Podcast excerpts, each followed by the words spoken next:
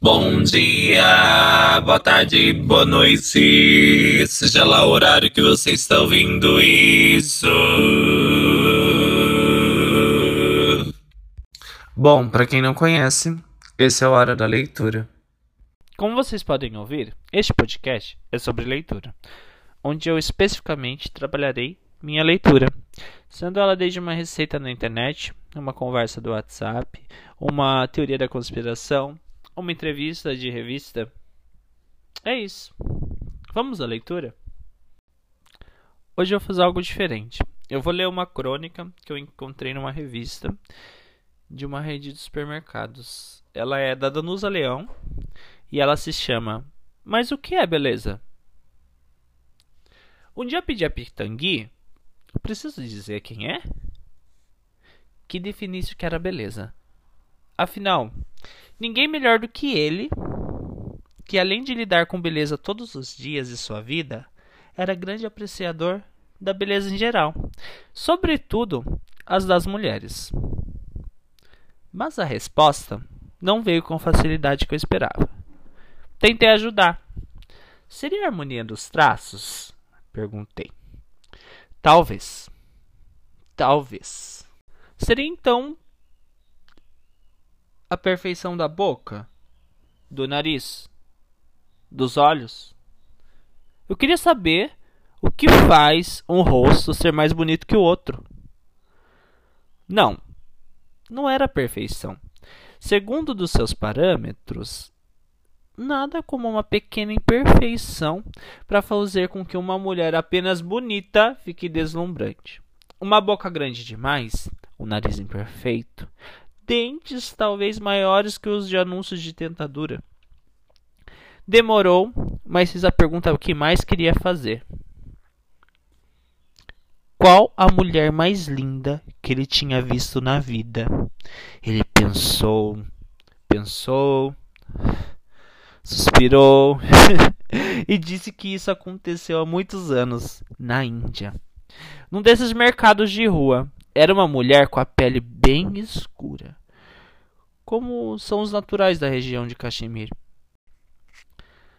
Devia ter uns 30 anos, os cabelos bem negros, brilhando. Ah, os cabelos das indianas, dividido em duas tranças, uma de cada lado. O tradicional desenho na testa, os olhos verdes, verde esmeralda, e segundo eles, o mais lindo que ele havia jamais visto na vida. Uma mulher do povo, sentada no chão, vendendo alguma coisa, a mais bonita, de uma beleza inesquecível. Continuamos a conversa e a falar de belezas famosas. E lembramos de Diane Vreeland, a mais famosa editora de moda da Bazar, Evoque, que entendeu de beleza e elegância mais do que qualquer pessoa no mundo. Seu gosto era mais para o excêntrico. Ela dizia que uma mulher de nariz pequeno devia ir ao médico e mandar aumentá-lo que uma das mulheres mais lindas do mundo era La Callas. E aí não preciso dizer mais nada, né? Porque está tudo entendido. Diane era fantástica. Para ela, se o mais maravilhoso manequim do mundo fosse fazer uma foto com o maior fotógrafo do mundo na neve, de botas, e não estivesse com as unhas dos pés impecáveis, a foto não poderia sair boa. Claro, Diane, ela sabia das coisas. A conversa continuou e Ivo falou sobre diversas etnias que tinha conhecido, cada uma com sua característica única.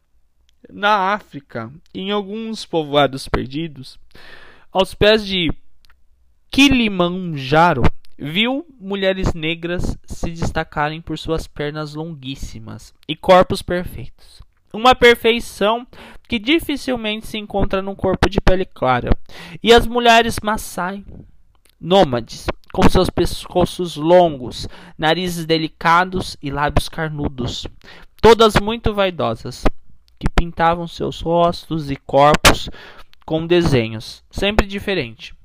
A conversa não acabaria nunca. Ivo era um grande conversador, sabia de tudo, mas tinha que acabar. E se despedindo, ele deixou a sua verdade para o grande finale.